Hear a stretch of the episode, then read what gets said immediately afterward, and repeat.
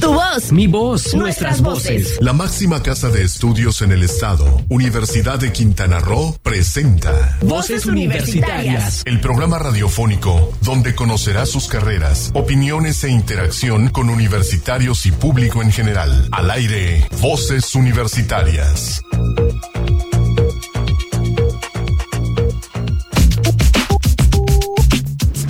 Hola, ¿qué tal? Muy buenas tardes. Bienvenidos sean a su programa Voces Universitarias Radio. Mi nombre es Cristina Cumul y el día de hoy estoy muy feliz de estar aquí con ustedes porque tenemos temas muy interesantes, empezando porque si quieres estudiar mercadotecnia te tienes que quedar aquí porque estamos a punto de hablar de la carrera y me encuentro esta tarde con el señor Héctor, el Señor está en los cielos. Héctor Zacarías, déjalo así nada más. Muy buenas tardes, muy buenas tardes a todos. Bienvenidos a Voz Universitaria. Gracias por dejarnos entrar a sus hogares, a su carro, a donde nos estén escuchando. Tenemos un programa, como siempre, muy variado con nuestras secciones ya fijas. ¿Sabías qué? Historia de la música, la ciencia en México y, y algunas informaciones más desde nuestra hermana este, sede de Chetumal. Tenemos ahí nuestras. Primeramente, déjame decirles aparte de decir que darles las gracias, pues que tenemos nuestros teléfonos en cabina, que la semana pasada se me olvidó decirlos. Así que esta vez no se me olvida. Ya saben que si están, quiere comunicarnos aquí a cabina, es el 87 el tradicional de Sol Estéreo aquí en la cabina. Y si usted quisiera mandaros un WhatsApp, está el 987-103-3679. Van a estar apareciendo aquí en la pantalla atrás de nosotros para quienes están en Facebook Live. Ahí están apareciendo también los, las páginas de internet, los lugares donde nos pueden contactar. Si usted está en, en la calle, tiene un dispositivo Android, un dispositivo iOS, nos puede escuchar aparte por medio del internet en www.sol899.fm. Así que hay muchísimas formas de estar con nosotros. Muchísimas gracias por seguirnos en cualquiera de ellas. ¿Y qué tenemos Ahora sí presentamos a nuestra, nuestra invitada de esta tarde. Claro que sí, esta tarde nos acompaña la coordinadora de la carrera de sistemas comerciales. Antes sistemas comerciales, hoy mercadotecnia, oh, y, mercadotecnia negocios, y negocios, es cierto. Y es la maestra Nubia Castro, que por cierto es egresada UCRO de sistemas comerciales y ahora es, la coordinadora, pero después de una maestría por ahí. Sí, sí, después de una maestría. Hola, muy buenas tardes a todos. Gracias por sintonizarnos que en todas las actividades que estén realizando les vaya muy bien. Muchas gracias por su invitación. Aquí estamos. Muchísimas gracias por ustedes por habernos aceptado aquí la invitación para estar con nosotros. Y pues las preguntas son básicas en cuanto a pues lo que sea la promoción de la carrera. Si yo quiero estudiar mercadotecnia, quiero estudiar sobre negocios, ¿por qué debo de estudiar en la UCRO? A ver, platíquenos. ¿Por qué en la universidad? Les voy a platicar. La carrera dura cuatro años eh, tenemos diferentes dominios de especialización en nuestra carrera. Tenemos también una especialización en investigación de mercados, estrategias de mercadotecnia, emprendimiento e investigación. Esas cuatro son nuestros ejes más importantes en la carrera. Es muy importante recalcar que como profesionistas nosotros tenemos que tener conocimientos teóricos y prácticos en mercadotecnia y negocios, que es nuestro eje fundamental. O sea, no solamente es estudiar, sino estar también en la práctica. ¿Y cómo se logra eso? Eh, tenemos tres, eh, tres en diferentes, en, eh, a lo largo de tu, de tu carrera, cada dos semestres tú realizas estancias profesionales. Cada estancia profesional está orientada, por ejemplo, que son de especialización. Una es de investigación de mercados, otra de estrategia de mercadotecnia y por último de emprendimientos de negocio, sin olvidar algo muy importante, con un enfoque sustentable. Ok, perfecto. Y bueno, yo quiero saber algo. ¿Cuánto dura la carrera?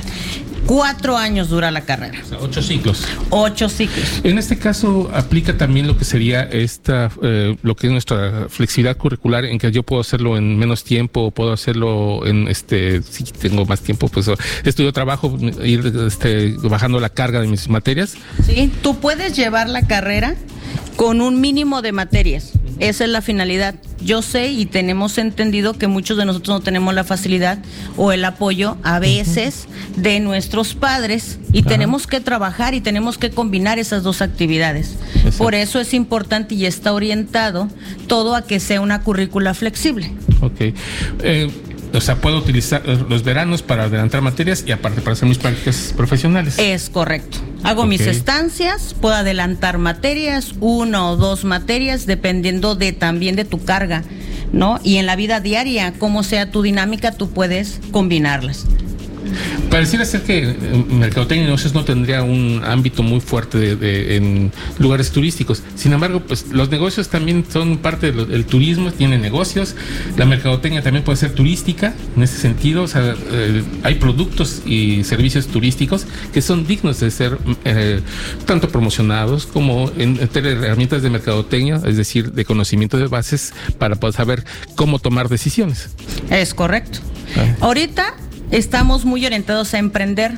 Hay muchos programas a nivel federal y estatal que están orientados a esto, a emprendimiento.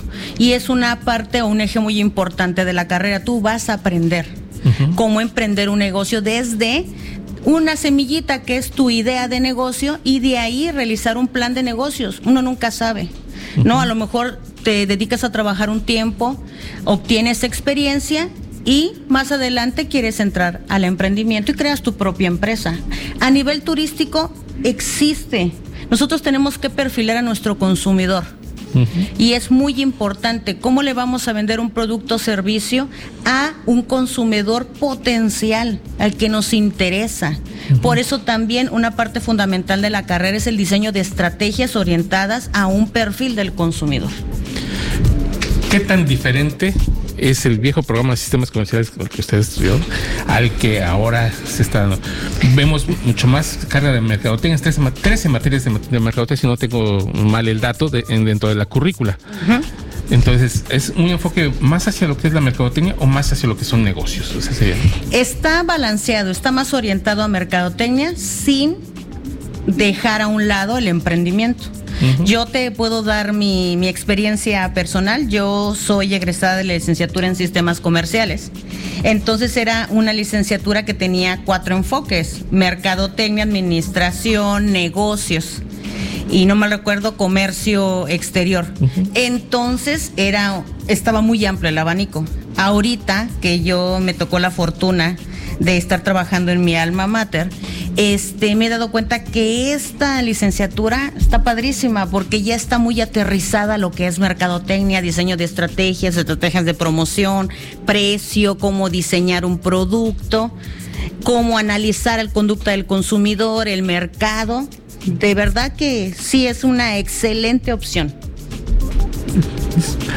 aquí en ese sentido sería también vemos que la mercadotecnia está desde el principio en un producto, un servicio, estamos desde el principio, o sea, desde antes de que surja, podemos ver a través de estrategias de mercadotecnia si el lugar donde estoy haciendo negocio está bien, si es realmente el, negocio que debo de hacer o no, si mi idea de negocios es, firme o no, si la estoy haciendo en una temporalidad adecuada, nos vemos mucho aquí en, negocios turísticos que abren, por ejemplo, restaurantes, y lo abro en septiembre, cuando es menos, donde el menor flujo de recursos hay en, en Cozumel. Entonces, y si yo no tengo un colchón bastante fuerte de recursos, pues generalmente los restaurantitos se van hacia abajo, ¿no? Es correcto. Entonces, desde el principio de mercadotecnia, en, la promoción de mercadotecnia, en el desarrollo de un negocio de mercadotecnia y en la evaluación de un negocio, porque es algo que tal vez es la diferencia con las viejas eh, escuelas de la administración. La evaluación ahora, el estar evaluando constantemente un producto o un servicio para saber en qué podemos mejorarlo.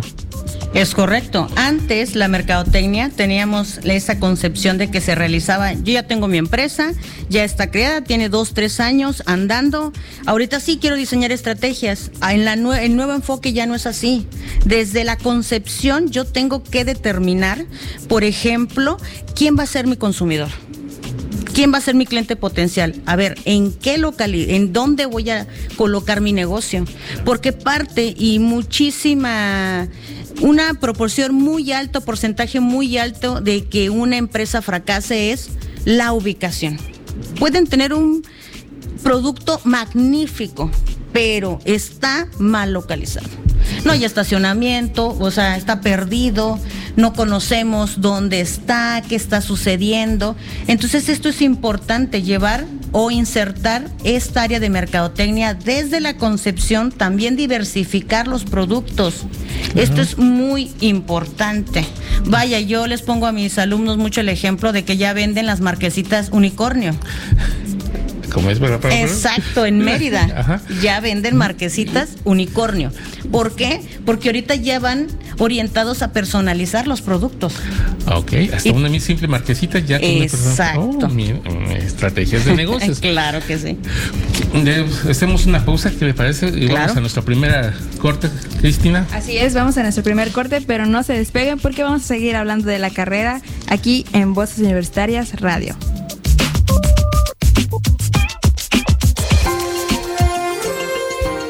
¿Sabías que? A pesar de que México es el segundo país de América Latina con mayor diversidad lingüística, actualmente el 60% de las lenguas que aún se hablan a lo largo del país están en riesgo de extinción, en gran medida porque no se les valora, no se les usa y han sido arrinconadas a espacios muchas veces comunitarios y, fuera de ellos, dejan de usarse. No te despegues, en un momento regresamos a Voces Universitarias Radio.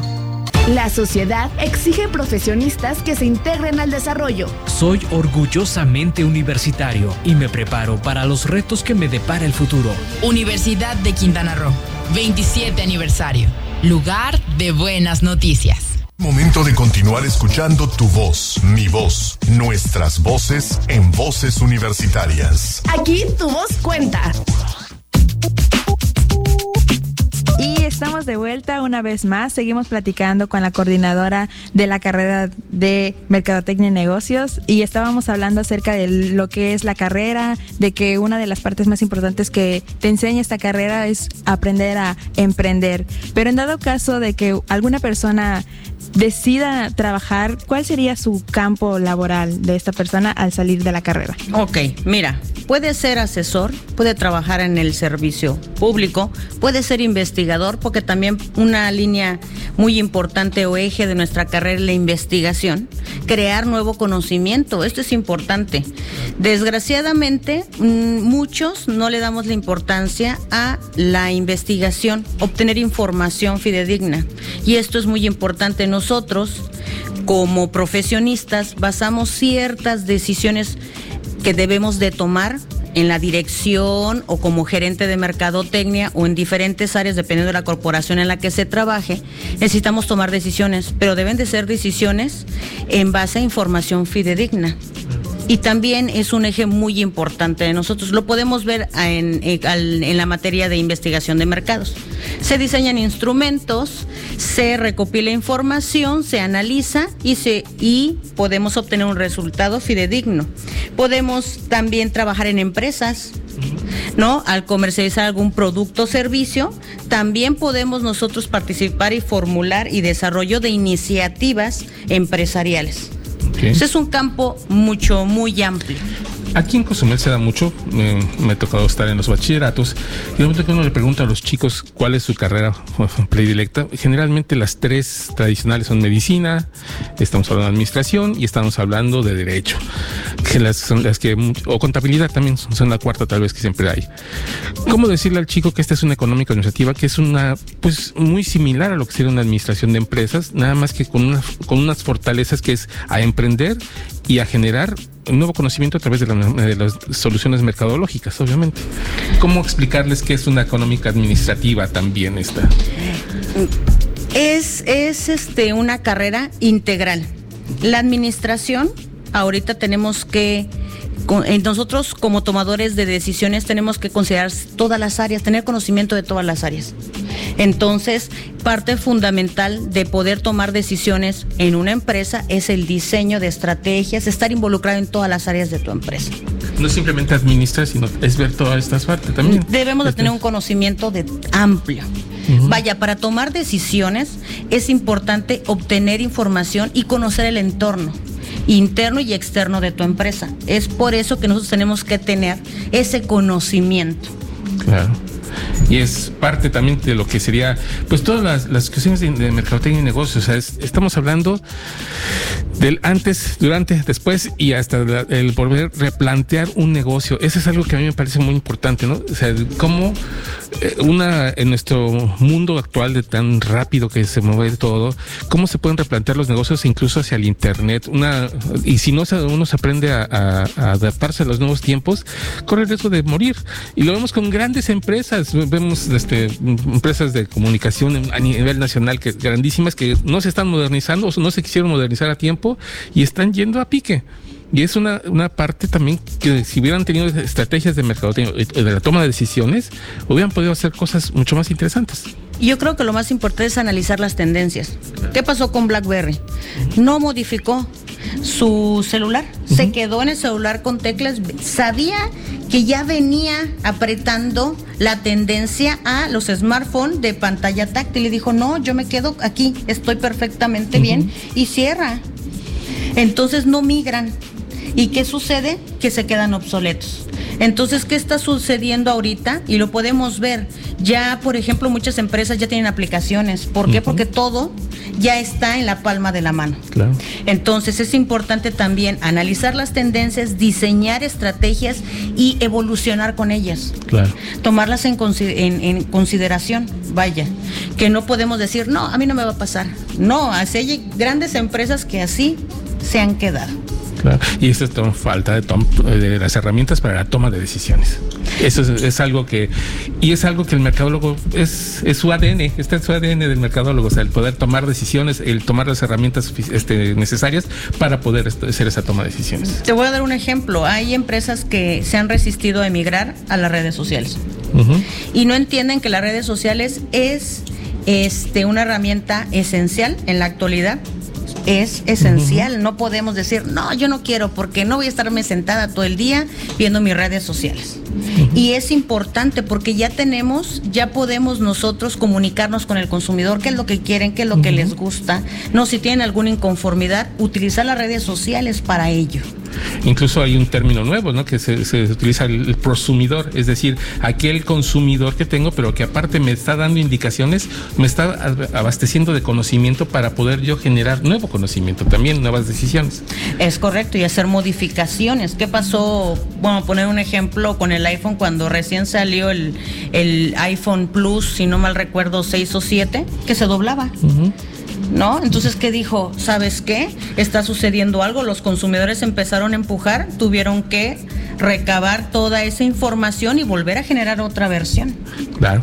Esa es la toma de decisiones. Ah, interesantísimo, ¿no? Eh, si habláramos de todos los casos que hay simplemente en la promoción, en la publicidad, en los diferentes ámbitos que lleva la mercadotecnia, híjole, no acabaríamos con esto, esta situación, pero es importante que los jóvenes que están ahorita en el bachillerato o quienes ya terminaron su bachillerato y están eh, queriendo estudiar una carrera, sobre todo en el área económica administrativa, vean aquí en la Universidad de Quintana Roo eh, este, esta carrera de mercadotecnia y negocios que es bastante amplia, tiene un, muy buena, buena y sobre todo un claustro de profesores también bastante amplio y bastante capacitado.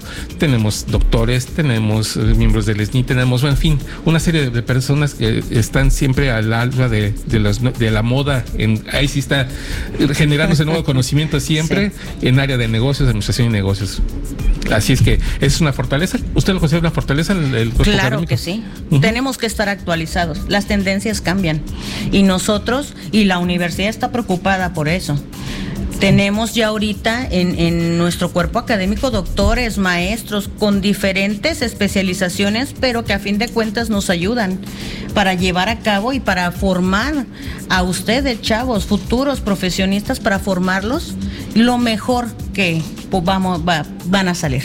Si alguien quisiera tener mayor información de la carrera de Mercadotecnia y Negocios, ¿con quién se tiene que dirigir? ¿Con usted directamente? Sí, conmigo se pueden dirigir. También pueden consultar las redes sociales, pueden consultar el portal. El portal de la universidad, pero yo, Exacto, yo estoy en, en el edificio B, en el cubículo 15 y para lo que gusten, chavos.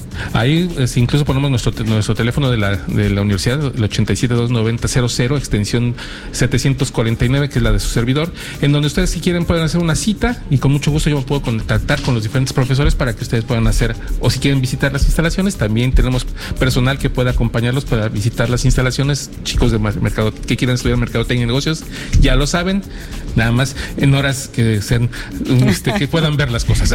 Sí, claro que sí.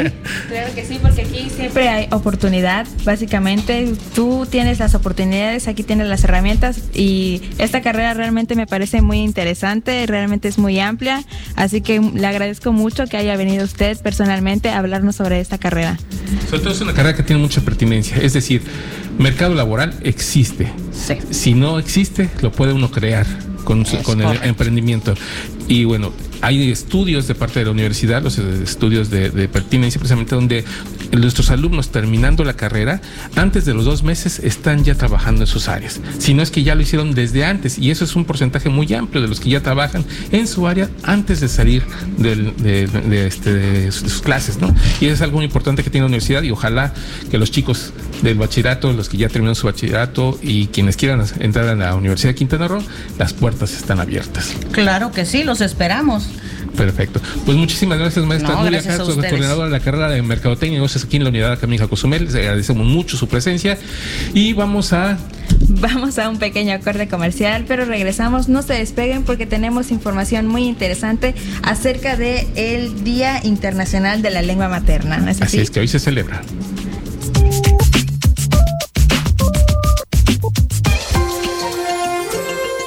¿Sabías que? Existen 11 familias lingüísticas, 68 agrupaciones y 364 variantes, de las cuales 64 están en franco riesgo de desaparecer. Entre las lenguas indígenas perdidas, algunas ni siquiera se lograron documentar y solo se sabe que existieron en algunas comunidades, gracias a la documentación histórica. No te despegues, en un momento regresamos a Voces Universitarias Radio. Con innovación y liderazgo, afrontamos los retos tecnológicos sin descuidar nuestros valores y principios. Universidad de Quintana Roo, 27 aniversario. Lugar de buenas noticias. Es momento de continuar escuchando tu voz, mi voz, nuestras voces en voces universitarias. Aquí tu voz cuenta. La máxima casa de estudios del Estado, la Universidad de Quintana Roo, rinde a la sociedad su informe de actividades 2018. Estos son algunos de nuestros resultados. Mantener una alta calidad educativa de los programas académicos es un factor determinante en el futuro de nuestros egresados, porque les permite acceder a mejores oportunidades de empleo y desarrollo profesional. Por ello, la UCRO se consolida como una de las 42 universidades con mayores resultados en México, pues en el 2018 logramos que un 93.19% de nuestros estudiantes matriculados en licenciatura cursen programas acreditados por su calidad. Los 43 programas educativos de licenciatura y posgrado ofrecidos en la Universidad de Quintana Roo se encuentran sometidos a una permanente evaluación y acreditación externas que aseguran estándares de calidad de su docencia, investigación e internacionalización. De esta forma, la Universidad de los Quintanarroenses asegura que sus 5.663 estudiantes reciban la preparación que les permite desarrollarse e impulsar el crecimiento del Estado. En el 2018, la UCRO recibió el reconocimiento nacional a la calidad educativa de parte de la Secretaría de Educación Pública Federal, mientras que el Q Edward University Rankings colocó a la Universidad de Quintana Roo en el grupo de las 300 mejores universidades de Latinoamérica. Contribuir a la cobertura educativa de calidad en el Estado nos motiva a refrendar nuestro compromiso con los jóvenes quintanarroenses. Con programas acreditados bajo estándares nacionales e internacionales de calidad, la Universidad de Quintana Roo consolida su lugar como la máxima casa de estudios del Estado.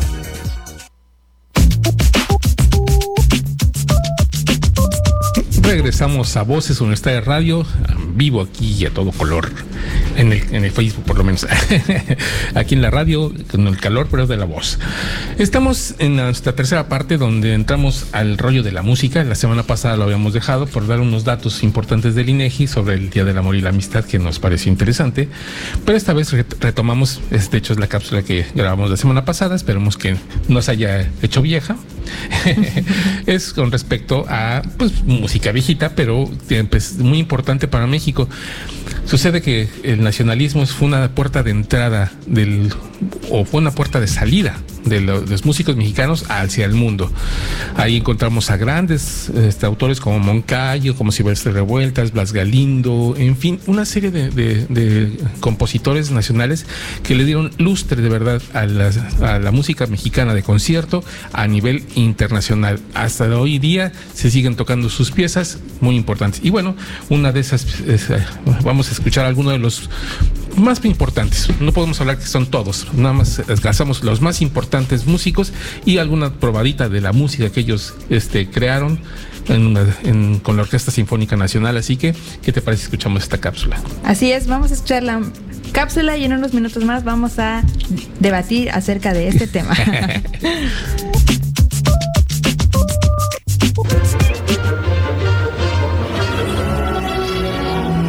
Historia de la música por Voces Universitarias Radio. Buenas tardes. Bienvenidos a Historia de la Música por Voces Universitarias Radio. Este día retomaremos el nacionalismo, pero esta vez lo enfocaremos al movimiento que se registra en México desde el final de la Revolución Mexicana. La Revolución Mexicana significó cambios profundos en lo político, en lo social, una búsqueda de la afirmación de las raíces nacionales. Un movimiento social profundo como lo fue nuestra revolución tuvo consecuencias en todas las artes, en la literatura, en la pintura, en la música. En la literatura, baste ver las novelas de Mariano Azuela, de Martín Luis Guzmán, de Mauricio Magdaleno. En la pintura, los muralistas Diego Rivera, José Clemente Orozco y David Siqueiros son muestra de esa afirmación pictórica de las raíces nacionales que trascendieron mundialmente.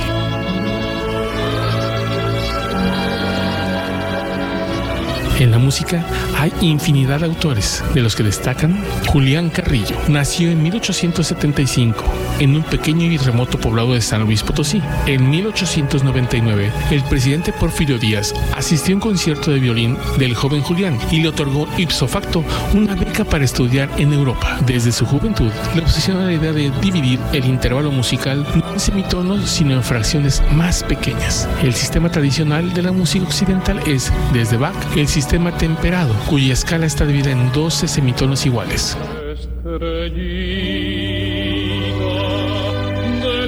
Manuel M. Ponce nació en Fresnillo, Zacatecas en 1882. Demostró una notable facilidad musical desde su niñez. A los nueve años compuso su primera obra pianística. Formó parte del coro infantil y fue más tarde organista del Templo de San Diego en Aguascalientes, en donde su hermano Fray Antonio ejercía como sacerdote. En 1914 aparece su álbum de canciones mexicanas. La más famosa sería Estrellita, compuesta en 1912 y cuya popularidad persiste hasta nuestros días. Podcast. Carlos Chávez fue por múltiples razones una figura fundamental en la historia de la música de México y sin duda uno de los más importantes compositores de América Latina del siglo XX. Además, como director de orquesta presentó en nuestro país muchas de las más importantes obras nuevas del repertorio nacional e internacional y dirigió más de 100 orquestas en el mundo. Creó instituciones fundamentales y fue maestro de varias generaciones de compositores.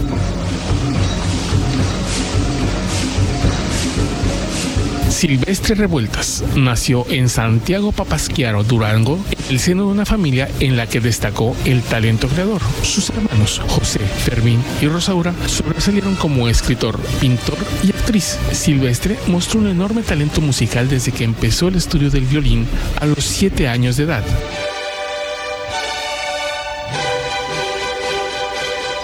Blas Galindo es un caso notable en la música mexicana. De origen muy humilde, nació en 1910 en el pueblo de San Gabriel, hoy Venustiano Carranza, en el estado de Jalisco. A base de talento, trabajo y tesón, llegó a ser una importante figura de la música mexicana.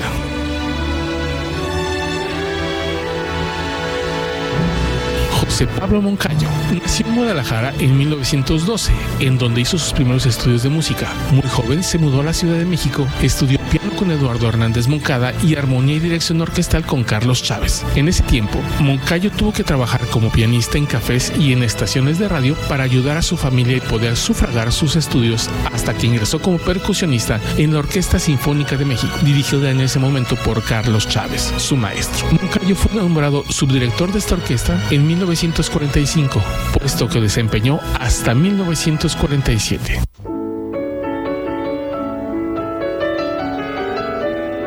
Estos son solo algunos de los autores del nacionalismo mexicano del siglo XX, donde cada uno amerita una cápsula individual, aquí, en Historia de la Música, por Voces Universitarias Radio. Se despide de ustedes Héctor Zacarías. Hasta la próxima.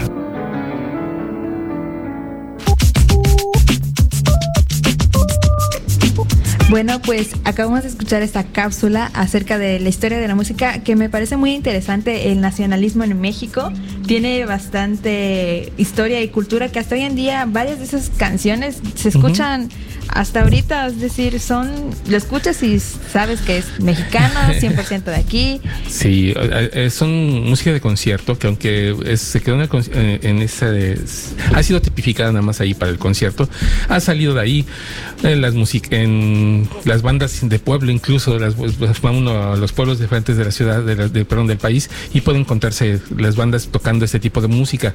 Los sones de Blas Galindo, obviamente todo el mundo los conoce, por favor, o sea, es el el día 16 de septiembre, entre Moncayo y Blas Galindo se echan todo el repertorio para los, este, los eh, fuegos artificiales. Así que ya los han escuchado muchas veces, aunque no sepan a veces que sean de ellos. Así es, y al igual que en todo el mundo, eh, en cualquier parte del mundo, al escuchar este tipo de música en específico, ya sabes que estamos hablando de México y que sigue. Tienen su huella su huella digital, la huella mexicana. Y esa es parte de lo que es la, la, música mexicana, es algo muy interesante, es algo muy padre, porque de verdad es el colmo. Eh, lo vemos a veces en, en, los conciertos mexicanos, en Bellas Artes. Son pocas veces las que se trabaja con esta música actualmente. Los directores, los de FUNAM, todo, tienen algunos programas sobre México, pero generalmente tratan de traer de otros lados para que, bueno, se haga, se sepa de todo. Pero otros países, en otros países, eh, te digo Venezuela, te digo Los Ángeles, te digo Londres, hay noches especiales, hay conciertos especiales de esta música mexicana o de un solo actor y se van con la música mexicana durante una, toda una temporada con uno cada uno de los autores, ya sea Revueltas, ya sea Las Galindo, ya sea Moncayo, ya sea este Carlos Chávez, en fin, van poniendo todo esto y otro que nos faltó ahí, este, el sonido 13, muy famoso también, de este, eh, entonces han sido, son conciertos o temporadas completas de músicas mexicanas eh, de concierto en países como Alemania, digo, en, Estados Unidos, en Los Ángeles sobre todo, y en este, Londres, en Inglaterra. Así es, así que hay que estar orgullosos de lo, nuestro, lo que tenemos y lo que se escucha en todas partes del mundo. Sobre todo esta generación fue amplísimo su repertorio y es grandísimo también lo que nos presentan de gran calidad y eso lo ponen en, no lo ponemos en tela de juicio en ningún lado, no se pone en tela de juicio, es música de calidad, música 100% mexicana.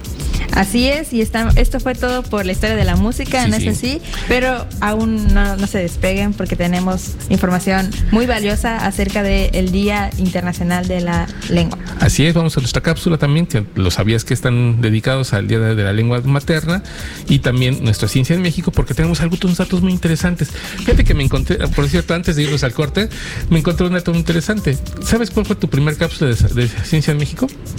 No hace un año. La lengua el Día de la Lengua Materna, hace un año. Hace que cumpliste un año con nosotros. ¿Qué te cuentas? Wow, cómo pasa el tiempo. Así es que este, vamos a hacer pastel para aquí para Cristina Cumul, que cumple un año con voces universitarias. Muchísimas gracias. Y ahora sí vamos a una pausa y regresamos.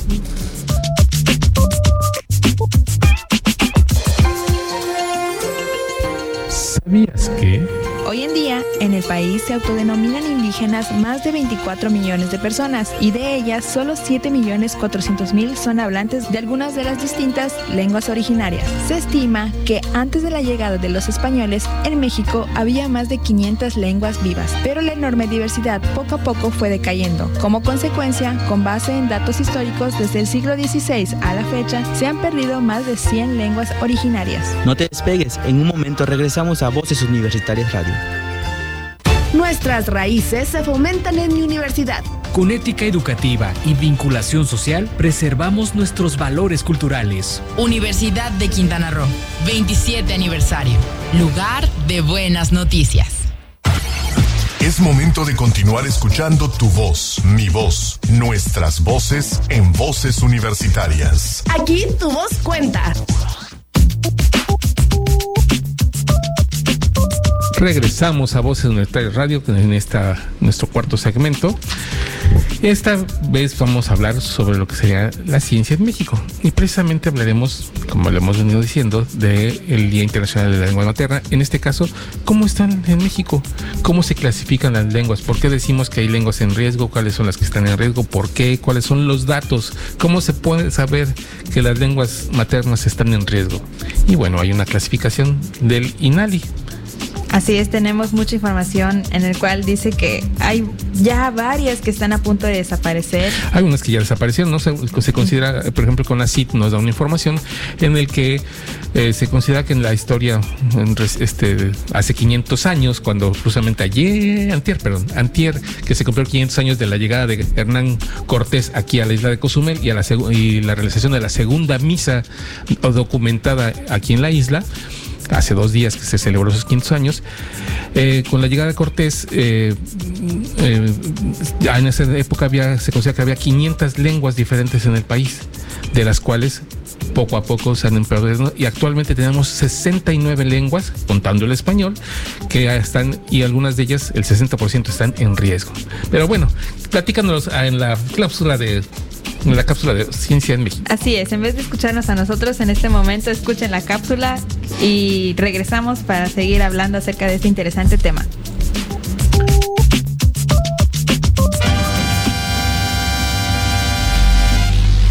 La ciencia en México. Ikaikon, manonemile niman matikin malhuican tomiyequilistlahtolwan ipan in tlaltipacle, niman noti nochime matikin manahuican in tlal tikpaktsen tlamachilistli.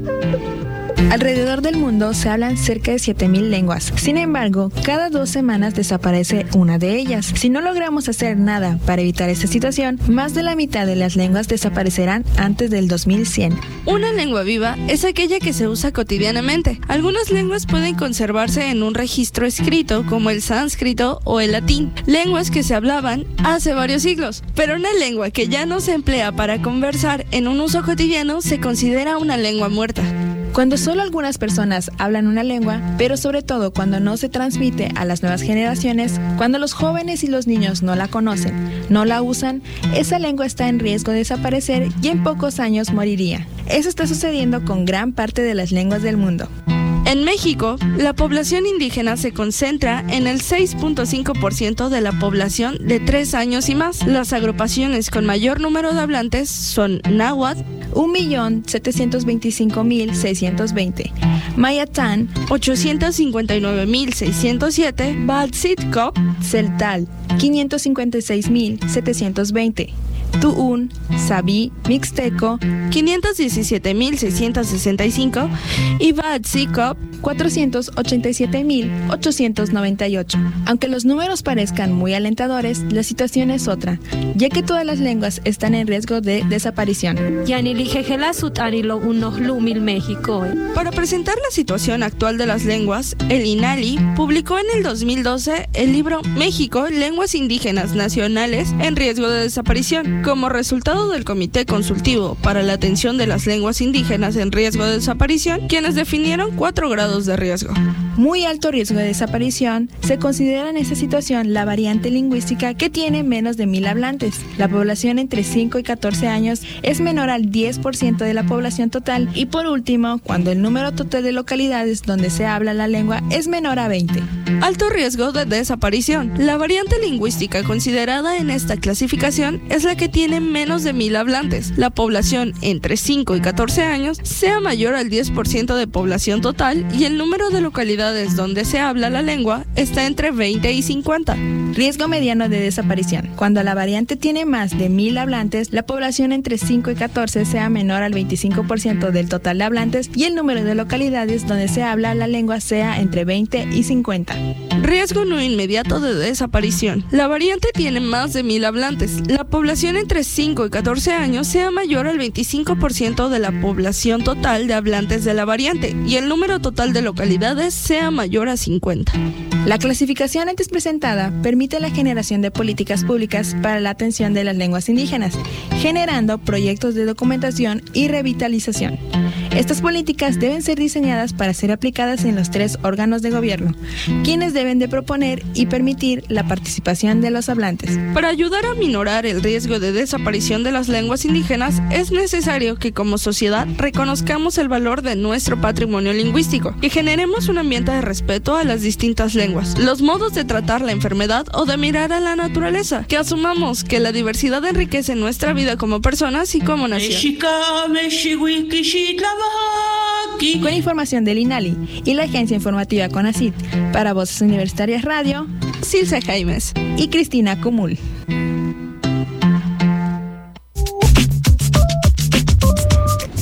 Ahora que acabamos de escuchar la cápsula y escuché esos pequeños pedacitos en los cuales escuchaba distintas lenguas, que es el náhuatl, ¿no? Y maya. Y el maya se escucha tan bonito y me parece un poco triste de que ahorita aún existe, aún están vivas, pero quizás con el paso de los años.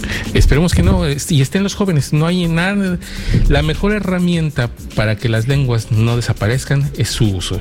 Y el uso debe estar en los jóvenes, en las nuevas generaciones.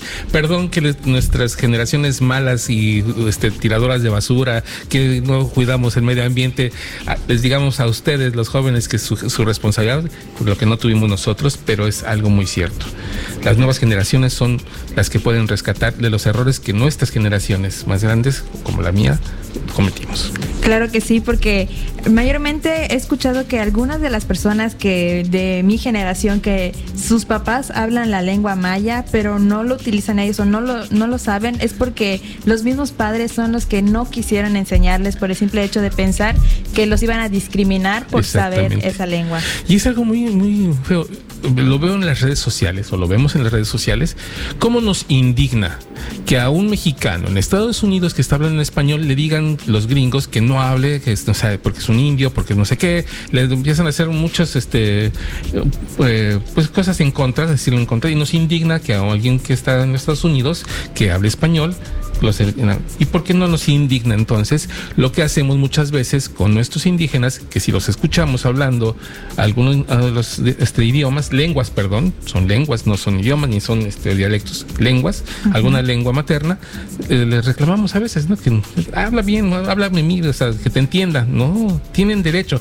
Y eso es parte de lo que tenemos que ver. Los derechos que tienen de las, lenguas o los dialectos, no, no son lenguas ni son, este, no son dialectos, son lenguas. Es, y hay derechos lingüísticos, hay derecho a expresarte en la lengua que seas hablante, en la que tú quieras, en tu lengua original. Sí, el, el, derecho a disponer de información pública en su lengua, como los contenidos de los programas, obras y servicios de los que son sujetos.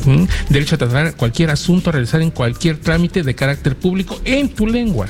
Así es, al igual que el derecho de recibir educación básica en su lengua materna y en español que asegura el respeto a su identidad cultural.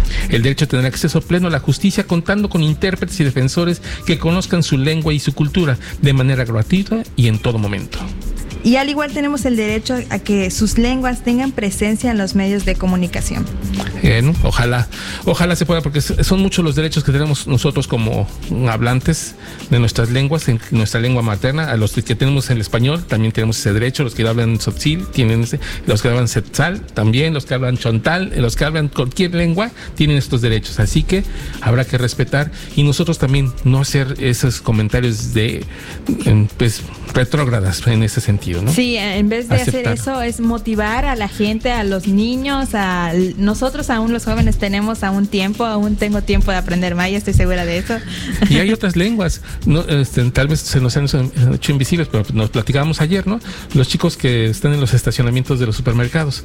Ah, sí, ellos. Cuando se comunican y están comunicándose, no sé si sea Tzetzal o Tzotzil, este, cualquiera de los dos, pero supongo que es de, de Chiapas por el, el tipo de acento que es, o este, y bueno, se oyen riquísimo, se oye padrísimo esa parte de, ojalá uno pudiera entenderlo, pero tiene uno que aprender esas lenguas.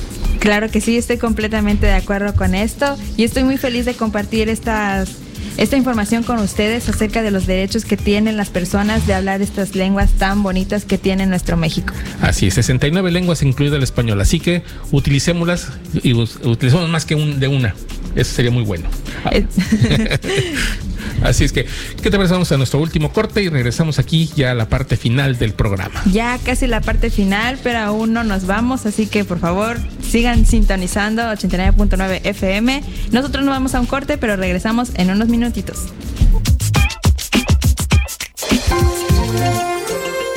¿Sabías que... México está entre los 10 primeros países a nivel mundial en diversidad lingüística, pues se reconoce la existencia de 364 variantes que están agrupadas en 68 lenguas indígenas más el español. Ante este panorama, los únicos capaces de revertir la amenaza de las lenguas maternas son los jóvenes, pues mediante la práctica de las lenguas en peligro, ellos podrían fortalecerlas y mostrar otras vías para su uso. No te despegues, en un momento regresamos a Voces Universitarias Radio. Mi compromiso es con el desarrollo de la sociedad. Nos preparamos para contribuir por un Quintana Roo mejor. Universidad de Quintana Roo, 27 aniversario. Lugar de buenas noticias. Es momento de continuar escuchando tu voz, mi voz, nuestras voces en voces universitarias. Aquí tu voz cuenta.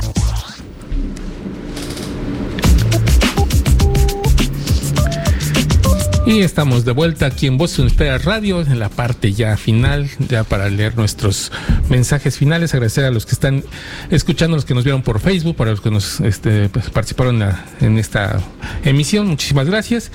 Y bueno, tenemos eventos. Así es, ya tenemos eventos, pero aunque no son muy pronto, pero hay que recordarlos para que lo tengan en su agenda. Una vez vayan apuntándolo. Listos, tenemos el Foro de Sustentabilidad y Competitividad Turística que se celebrará el día 13 de marzo del presente año.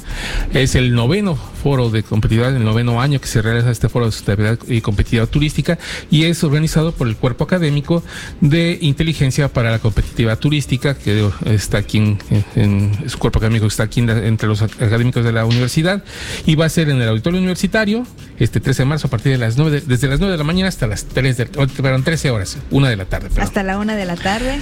Y también si se acuerdan, les comentábamos la semana pasada que tenemos nuestro tres días de seminario de conservación de aves. Son tres fechas diferentes, el 15, el 22 y el 29 de marzo a las 5 de la tarde y en donde van a llevarse diferentes conferencias, diferentes productos que, ustedes pueden eh, tomar en cuenta con organizaciones como la CONAMP, como los mismos alumnos de la Maestría de Gestión Sustentable del Turismo, con los chicos de, asociaciones civiles de manejo de recursos naturales, de la red de manejo de, este, de fauna y flora y silvestre de Cozumel, del Ayuntamiento, del Centro de Conservación, de la Fundación de Parques este, y Museos y en fin, de las organizaciones sociales que se dedican también al avistamiento de aves. Así es, se va a poner muy bonito. Igual veo que van a hacer un una en los alrededores de la universidad van a estar viendo a, los pajaritos. Desde ahí van a salir, desde este, desde la UCRO van a salir muy tempranito, este, para eh, los días 16,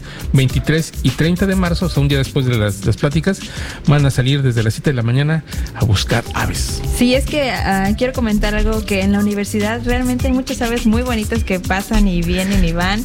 Estamos comiendo, almorzando todo lo que sea y ahí están. Sensontles, palomas, torcaces, tenemos cardenales, hemos visto por ahí también algunos otros pajarillos que no sé su denominación, con su familia, pero bueno, de colores diversos, muy bonitos, y así que un buen lugar para avistar aves. Así es, pueden apartar su lugar, pueden mandarle un correo a Cristina Mota Rodríguez, un correo que es de cris26 um, mota.gmail.com.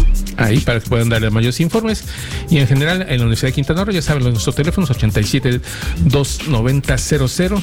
Y ahí en el conmutador ya le pueden pasar a cualquiera de las extensiones que usted necesite. Así que muchísimas gracias. Así que estos son todo, bueno, esto es todo, todo por el día de hoy, pero recuerden ver, escucharnos el jueves, el próximo jueves, en, en punto de las 4 de la tarde. Mi nombre es Cristina Cumul, fue un gran día para estar aquí con ustedes hoy. Me despido.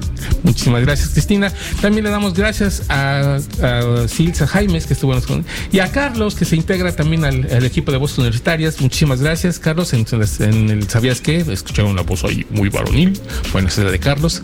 Ya también se suma a las voces universitarias y cada vez esperamos que seamos más para poder la mayor variedad. Y próximamente estamos trabajando para ver qué nuevas secciones, qué nuevas cosas podemos presentarles a ustedes para que vean más de la vida universitaria en Voces Universitarias Radio.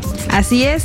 Que tengan una excelente tarde todos ustedes y nos, nos escuchamos hasta la próxima. Gracias, Manuel. Gracias, Alessar. Hasta la próxima.